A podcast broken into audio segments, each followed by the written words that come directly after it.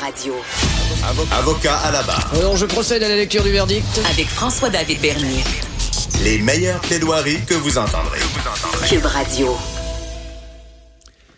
Vous avez des questions à nous poser, euh, 187 Cube Radio ou sur le Facebook.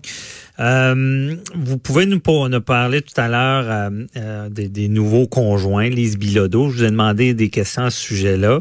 Vous pouvez également nous poser des questions avec l'entrevue qui va suivre sur le psychologue clinicien en lien avec le dossier bon de ce qui s'est passé avec la dame qui, qui, a pris feu, qui est un dossier de violence conjugale. et je suis avec qui va rester avec nous pour les questions après. Euh, Yavier Ariza, psychologue clinicien, euh, qui a l'expérience euh, de ce genre de dossier-là, euh, des dossiers où est-ce que euh, il faut, il y a des deux, deux volets. Il y a la prévention du côté bon, des, femmes qui sont victimes de violence conjugale. Il y a aussi, il faut se poser des questions sur les agresseurs, malheureusement souvent des hommes. Il y a cette escalade-là qu'on craint. On le disait là, tout à l'heure avec Jean-François Brochu. Y a-tu lieu aussi? Il faut donner accès à consulter parce que lorsque le pire arrive, on, on c'est pas souvent c'est l'impulsion, c'est la rage, c'est la colère de ces gens-là. Ils commettent un geste qu'ils vont regretter toute leur vie. Je veux pas les justifier, mais quand même, peut-être qu'il y a lieu de désamorcer ça avant. Je cherche tout le temps des solutions quand il arrive des drames. C'est normal. Et on en parle avec euh, Yavier Ariza qui est avec nous, psychologue clinicien. Bonjour, euh, Yavier. Bonjour. Merci beaucoup. Merci d'être avec nous. Euh, on va commencer. On part de cette nouvelle-là qui, qui, qui, nous marque tous. Là, lorsque un ancien conjoint qui a des enfants qui va mettre le feu à son ex-conjointe devant ses enfants. Euh, on essaie de comprendre qu'est-ce qui peut se passer dans sa tête. Euh, Est-ce qu'il y a des explications, euh, Monsieur Ariza? Oui, c'est un cas très complexe. Euh, je pas accès, je connais pas les détails de la situation par rapport à toute l'histoire de la relation de couple euh, avant euh, la, la, séparation, ni les processus et tout ça. Alors, euh, mais je vais rester quand même général dans, dans, dans cette entrevue. Euh, oui, c'est sûr, c'est sûr qu'on pourrait euh, expliquer. Les problèmes, c'est que malheureusement, on n'ose pas vraiment à, à essayer d'expliquer comment ça peut arriver parce que euh, des fois c'est c'est difficile parce qu'il s'agit d'une victime. Alors euh, c'est beaucoup plus l'aide vers les, les, victimes. Et comment on peut les prévenir des situations comme ça C'est des questions qu'il faut se poser. C'est une situation très triste, c'est très délicat. Euh, comme vous venez de le mentionner, je suis d'accord avec vous. Souvent, les gens vont le regretter euh, je travaille avec les hommes qui euh, se font arrêter ou accuser de violences conjugales euh, depuis huit ans. Puis la plupart des clients, de mes clients, se, se, se, quand ils sont passés à l'acte violent, soit physique, soit verbal ou psychologique, souvent c'est pas des actes prémédités. Mais oui, je suis d'accord avec vous, on peut les désamorcer. Il faut perdre les peurs de parler de la fantaisie, de qu'est-ce qui se passe dans la dans la tête de cette personne qui est en détresse majeure psychologique. Euh, oui. Parce que eux, parce que vous, vous, vous leur avez parlé après des gestes graves. Oui. oui. Qu'est-ce qui se passe? Ils regrettent? Ils voudraient revenir en arrière? Oui. Oui, bien sûr, ils les regrettent euh, parce que il y a, c'est tellement complexe. Chaque cas, chaque cas est vraiment particulier et, différent. Des, fois, je me trouve, excuse-moi, des fois, je me trouve devant quelqu'un qui a des, des troubles de personnalité qui vont, qui vont augmenter le risque de l'utilisation de la violence. Alors, il faut traiter son trouble de personnalité en même temps et euh, pour éviter qu'une situation comme, comme telle euh, se produise ou ouais. Mm -hmm. Et c'est qu'est-ce qui les guide là? Je veux dire, ok, ben dans dans le cas qui nous occupe, c'est quelqu'un qui bon, il y a une famille, il y a des enfants, et là il y a une rupture. Là, il y a peut-être une question de culture, je le sais pas. Mais qu'est-ce qui les guide à se rendre jusque là, là? Oui, c'est comme je disais, c'est vraiment. C'est la jalousie, c'est c'est la colère, c'est. Oui, c'est comme je disais avant, c'est vraiment particulier. Ça pourrait être ça, ça pourrait être. Je vous donne un, un exemple. Quand quelqu'un, j'ai eu des, des clients qui, quand ils sentent qu'ils ont tout perdu, qu'ils ont rien à perdre, ils sont plus en risque de passer à l'acte suicidaire ou des fois homicidaire. Mais il faut vraiment en parler. Oui, ça pourrait être la jalousie, ça pourrait être la peur de, de l'abandon. Mais imaginez-vous ça euh, ajouté à des facteurs de risque déjà psychologiques qui ont déjà euh, qui, qui appartiennent à la personne depuis longtemps, euh, qui, qui vient de l'enfance, ça va comme aggraver la situation. Ça, ça va mettre le client dans un risque beaucoup plus élevé que quelqu'un d'autre qui n'a pas de, de risques euh, ou, ou, des, ou des éléments, des facteurs psychologiques qui vont qui vont qui vont faire de la personne beaucoup plus violent ou beaucoup plus euh, euh, sensible à, à réagir dans- avec la violence. OK. Parce que ça va être, ça, ça va être pas tout le monde qui, euh, qui, qui est dans un processus de divorce qui va réagir comme ça ou, ou qui est déjà divorcé ou qui s'est fait abandonner ou quoi que ce soit. Alors, euh, mais, mais supposons maintenant que le surgeon nous écoute et quelqu'un qui traverse une situation difficile de séparation. Il faut déjà comprendre que la personne qui a pris l'initiative de prendre le divorce, ça sera, ça, ça va être un peu il y a beaucoup plus de, de désir de laisser la personne. Alors, la personne qui n'a pas pris l'initiative, celle, c'est la personne qu'il faut faire attention. Il faut euh, donner du soutien, poser des questions et même poser des questions qu'on on n'ose pas à, se- à, à poser, comme mettons, euh, est-ce que vous avez de la fantaisie de tuer, de faire mal à, à ton ex ou à toi-même ou à tes enfants? Euh, Vous puis, posez euh, la des question en prévention. Là. mais oui, mais oui, tout à fait, tout à fait. Puis explorer. Et j'invite aussi à tous les psychologues à poser ce genre de questions sans peur, de parler de, de les risques homicidaires, les risques suicidaires. Mhm. Euh, il y a aussi une autre question que j'invite vraiment le public à se poser, et c'est euh, une question aussi très difficile, c'est comment je, comment, euh, euh, ou non, euh, plutôt comme, euh, est-ce que je pourrais participer à l'escalade d'une réaction violente de quelqu'un? Ça, c'est une question très importante. Parce qu'on ne sait pas devant qui on est. Puis Vous, vous voyez, des fois, on, voit des chicanes dans la rue, dans des autos, les gens qui sortent de la voiture parce que l'autre l'a coupé. Une situation comme ça pourrait, ter- pourrait mal terminer. Alors, est-ce que, est-ce que dans mes comportements, dans une scène euh, ou dans une situation difficile, est-ce que je suis en train d'augmenter les risques de, de l'utilisation de la violence homicidaire ou des risques suicidaires? Parce que des fois, une partie qui nous appartient, puis, euh, mais en tout cas, ça pourrait être euh, Mhm. un long, Je long débat. comprends bien.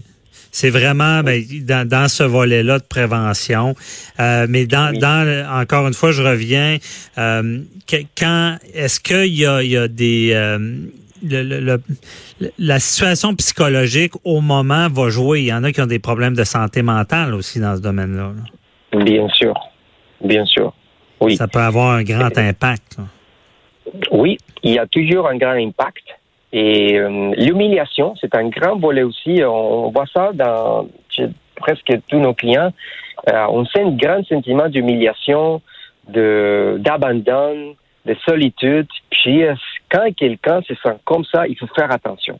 Mhm. Il faut vraiment jeter un œil sur cette personne qui vit une situation difficile et que et comment on pourrait vraiment mieux intervenir pour éviter des situations comme ça. Euh, faire des, oui, faire des préventions dans les écoles. euh, puis euh, comme plus vulgariser la question de la violence conjugale et, et- et- et- et éviter de la réduire juste à la violence physique ou la réduire à juste à l'homme méchant. On parle de plus en plus de la violence bilatérale, de la violence involontaire, de la violence pas planifiée. Mais oui, je suis d'accord qu'il y, a- il y a des actes prémédités aussi, mais comment on peut prévenir des actes prémédités? Ça, c'est aussi Mhm. des, des questions très importantes. Je comprends. Puis il y a vraiment euh, une question de l'état psychologique au moment de ce geste horrible-là. Euh, bon, qui, qui, vient justement, vous le dites bien, ça peut être l'abandon, de ne pas vouloir ce divorce-là, de se dire, ben je vais, je vais, je vais me venger, je veux, je si je, je, je ne suis pas avec la personne, elle ne sera pas avec personne. On a vu des cas comme ça. On a vu des cas où est-ce que même on attaque les enfants. On pense, on parle au cas de Guy Turcotte où est-ce qu'il a attaqué ses enfants, euh, attaquer, c'est pas le bon mot, tuer ses enfants. Euh, donc des réactions terribles de gens qui qui qui pensent pas, qui, qui voient noir, qui pensent pas aux conséquences.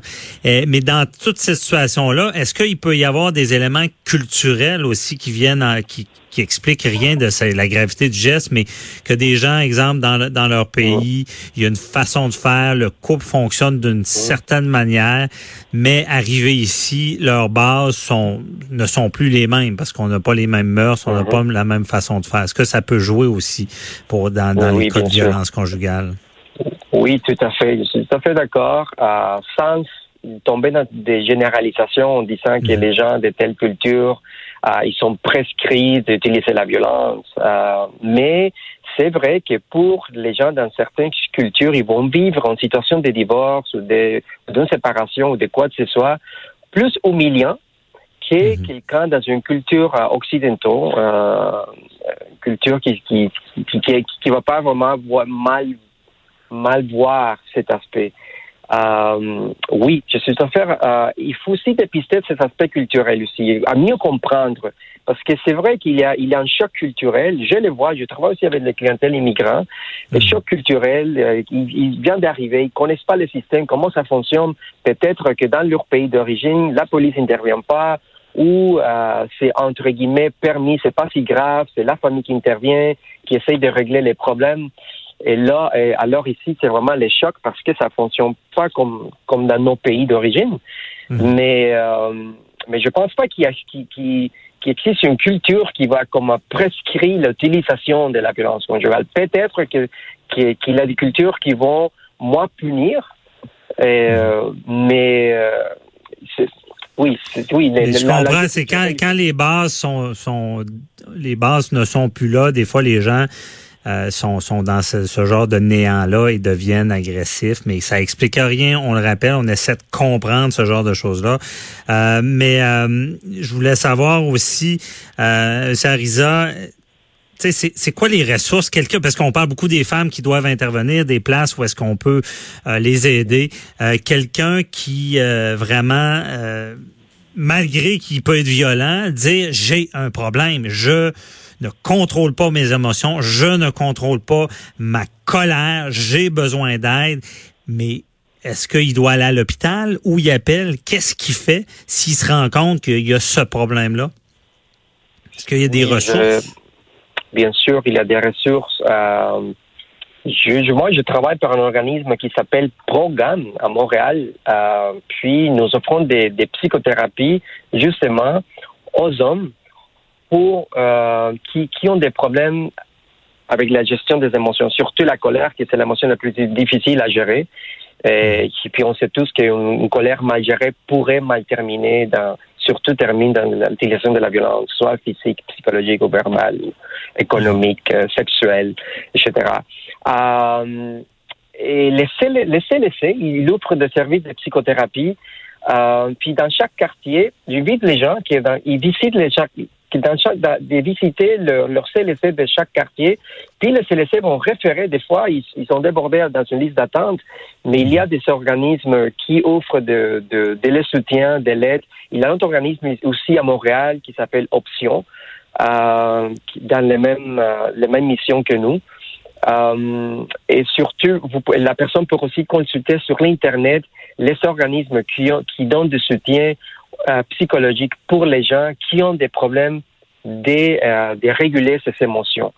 Euh, mhm. il, y a, il, y a plus, il y a beaucoup de, de, des gens qui sont qui sont à risque ou qui sont qui ont des problèmes de troubles de personnalité et puis qui qui savent pas vraiment qu'ils sont en risque de d'utiliser la violence.